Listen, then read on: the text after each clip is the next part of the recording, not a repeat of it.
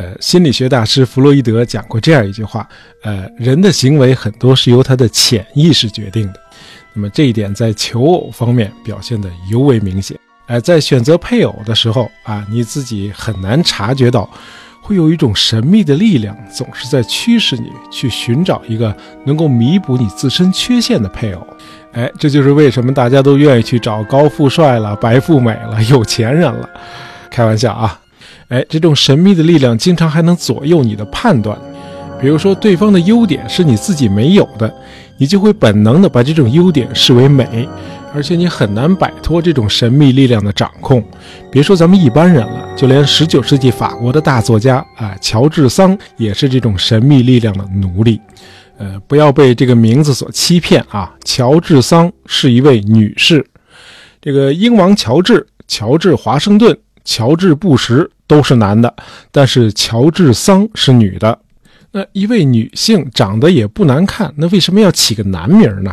呃，咱们简单介绍一下啊，呃，他的原名叫奥罗尔，出生在巴黎，呃，在巴黎西南郊的一个叫诺汉的庄园里长大啊。这个庄园咱们这个故事里还会经常出现啊，叫诺汉。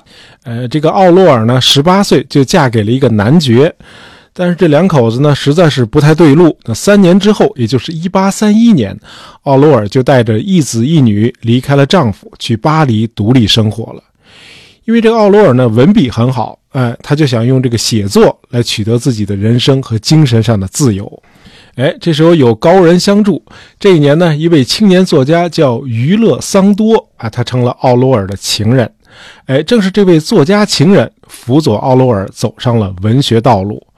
哎，这个奥罗尔后来的笔名乔治桑，就是取自他这位情人于勒桑多的名字。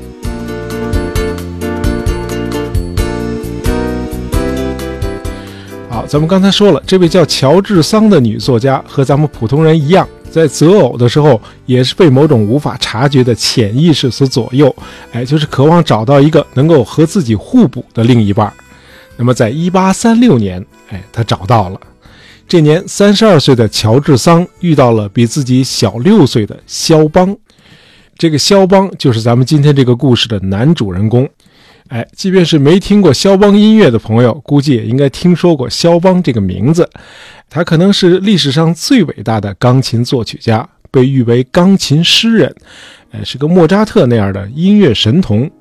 二十一岁那年，这个肖邦呢，就从老家波兰移居到了法国巴黎。那么，在肖邦来法国的前一年，也就是一八三零年，法国刚刚爆发了七月革命，推翻了那个波旁王朝。哎，结果这个肖邦在巴黎才待了一年，巴黎又爆发了起义。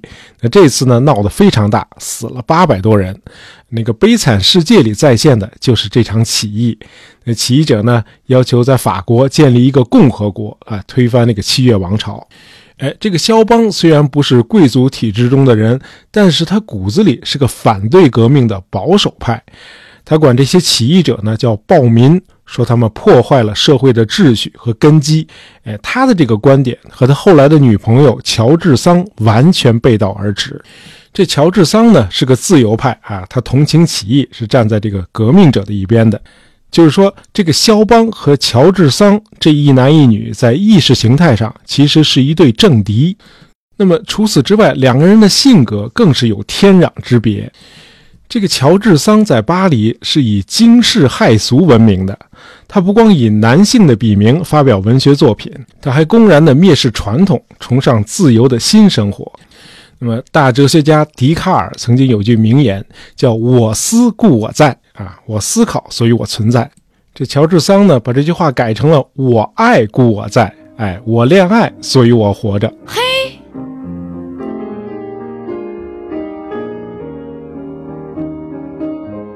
当然，这个乔治桑的这个恋爱观呢，在今天看来也是比较奇葩的啊。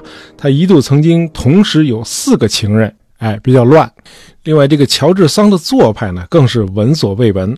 他抽雪茄，喝烈性酒，用男人的方式骑马，经常穿长裤而不是长裙，哎，经常是一身男性的打扮。哎，相比之下，这个肖邦呢，更像一个弱不禁风的女孩子。What？这个肖邦行事非常的低调。敏感内敛，啊，崇尚优雅的仪表和贵族式的气质，总是循规蹈矩啊，不敢越雷池一步。那么，一八三六年的时候，这个乔治桑呢已经是驰名全欧的女作家了，在波兰也能够买到乔治桑的书。但是，这个肖邦似乎对乔治桑毫无兴趣。呃，在巴黎的一次聚会中，这个乔治桑呢曾经邀请肖邦去他的那个诺汉庄园去做客，哎，这肖邦呢就婉言谢绝了。肖邦在给他的父母的一封信里有这样几句话。啊，今天我又结识了一位名人，他就是大名鼎鼎的乔治桑。老实说，我一点儿也不喜欢他。那乔治桑又是怎么看待肖邦的呢？两人第一次见面的时候，这乔治桑呢就不可救药的坠入了爱河。哎，他发现这个比自己小六岁的波兰小伙子，目光深邃，面色苍白，一头栗色卷曲的长发，举止端庄优雅。乔治桑尤其喜欢看这个肖邦修长的手指在琴键上飞舞飘逸的样子。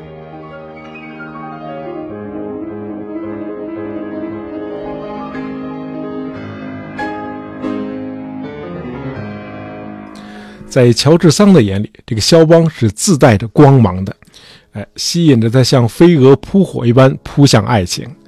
那么多年以后，在肖邦遗留下来的文献中，人们发现，在1836年某个时刻，乔治桑写给肖邦的一行字：“你让所有的人都赏心悦目。”落款乔治。哎，于是这位乔治桑先生就开始向肖邦小姐主动进攻了。这个乔治桑呢，一再的向肖邦发出邀请，甚至像男人对女人那样，给肖邦送去了鲜花。这两人的行为方式和他们的性别完全是错位的。慢慢的呢，这个肖邦发现和乔治桑在一起，他可以尽情的倾诉自己的内心。哎，从此呢，两人就开始了长达九年的亲密关系。呃，当时虽然全巴黎都知道了他俩的关系，但是两个人呢一般不住在一处。呃，在巴黎的奥尔良广场有一片世外桃源般的建筑群，围绕着一个带喷泉的花园。这里的业主呢是马里亚尼伯爵夫人，这位伯爵夫人呢就把房子租给了一些艺术家。呃，乔治桑和肖邦呢也是租户，他们分别住在这个主建筑的两翼。呃，这样安排呢是为了保持哎各自一定程度的私人空间，另外呢也是出于体面。呃，即便是在巴黎那个时代，哎，不结婚就长期同居一处还是不多见的。呃，乔治桑的经济状况呢远远好于肖邦，因此呢，他经常会去买一些食物。他和肖邦呢就邀请这位玛利亚尼夫人和其他的艺术家一起大吃一顿啊。席间大家是觥筹交错，畅所欲言，度过了一个个漫长的冬夜。那么到了夏天的时候呢，他们就住在乔治桑的诺汉庄园。这个肖邦呢一直有肺病。除了钢琴曲，伴随着肖邦短暂的一生的就是咳嗽。呃，乔治桑呢就一直在细心的护理和照料肖邦，给他提供一切的条件，让他安心的创作。在他们共同生活的九年里，两个人的艺术创作都达到了巅峰。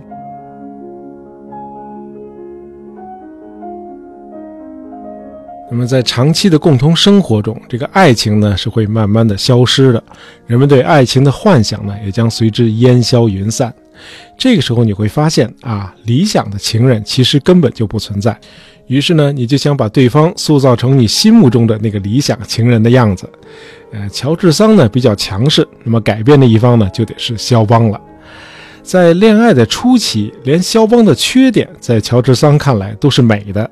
但是现在呢，也变得越来越不能忍受了。哎，这个乔治桑就这样抱怨过：哎，他是个了不起的音乐大师，但是他太敏感了，一只苍蝇的影子都会搅得他心烦意乱。哎，时间一长，两个人的争执和争吵就越来越常见了。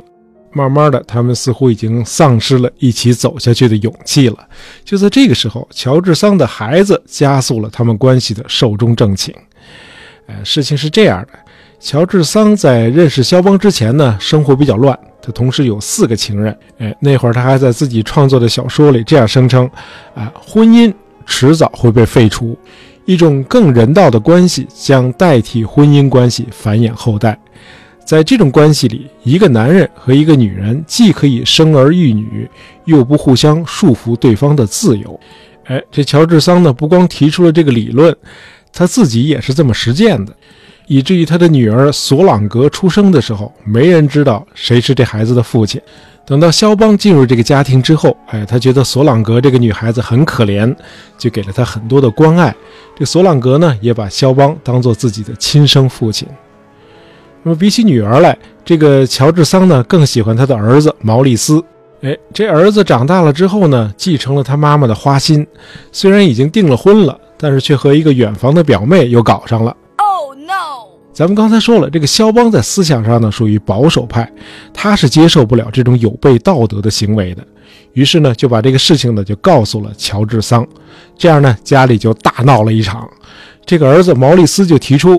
乔治桑必须在他和肖邦之间做出选择，他们中有一个人必须离开这个家。这样呢，肖邦就别无选择，只好离开了诺汉庄园，只身回到了巴黎。呃，一年之后，肖邦再次来到庄园度假，和乔治桑度过了最后一个秋天。那么，肖邦再次回到巴黎以后，乔治桑呢就叫人把肖邦的钢琴运回了巴黎。这样呢，两个人九年的关系就正式结束了。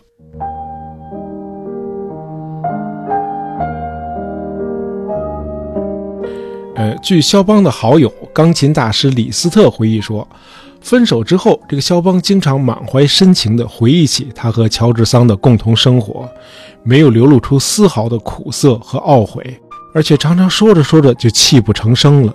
呃，咱们在前面说到的那位在巴黎租房给乔治桑和肖邦的哎那位业主玛利亚尼夫人，后来也知道了他们分手的消息。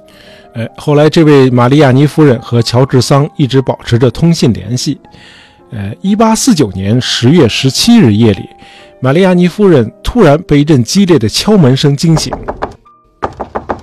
她打开门一看，是乔治桑的女儿索朗格。呃，这时候索朗格已经长大成人，并且嫁给了巴黎的一位雕塑师。那么，一脸悲伤的这个索朗格呢，就告诉玛利亚尼夫人，几个小时以前肖邦去世了。那么去世的时候，索朗格就在肖邦的病榻前。那么索朗格呢，急切地想把这个噩耗告诉他的母亲乔治桑，但是他不知道乔治桑在哪儿。呃，玛利亚尼夫人呢也不知道，于是呢就只好给诺汉庄园写了封信。结果他们等来的呢，不是急匆匆的赶来的乔治桑，而是乔治桑的一封回信。呃，乔治桑在信中是这样说的：他不能来巴黎，因为他不相信肖邦已经去世了这个消息。肖邦每次肺病发作后都会迅速恢复过来，这次也不会有事儿的。哎，乔治桑的这个托词实在是不怎么样啊，有失他大作家的水准。那么到了十月三十日，肖邦的葬礼在巴黎的 Madeline 教堂举行，有四千多各界名流参加了葬礼啊，快赶上国葬了。那么这四千多人中，唯一没有肖邦生前深爱的乔治桑。那么这一年呢，是两人分手后的第三年。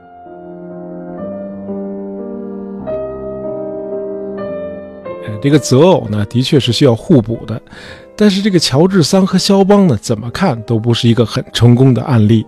呃，两个人呢可以各有短长，但是差异真的不能太大。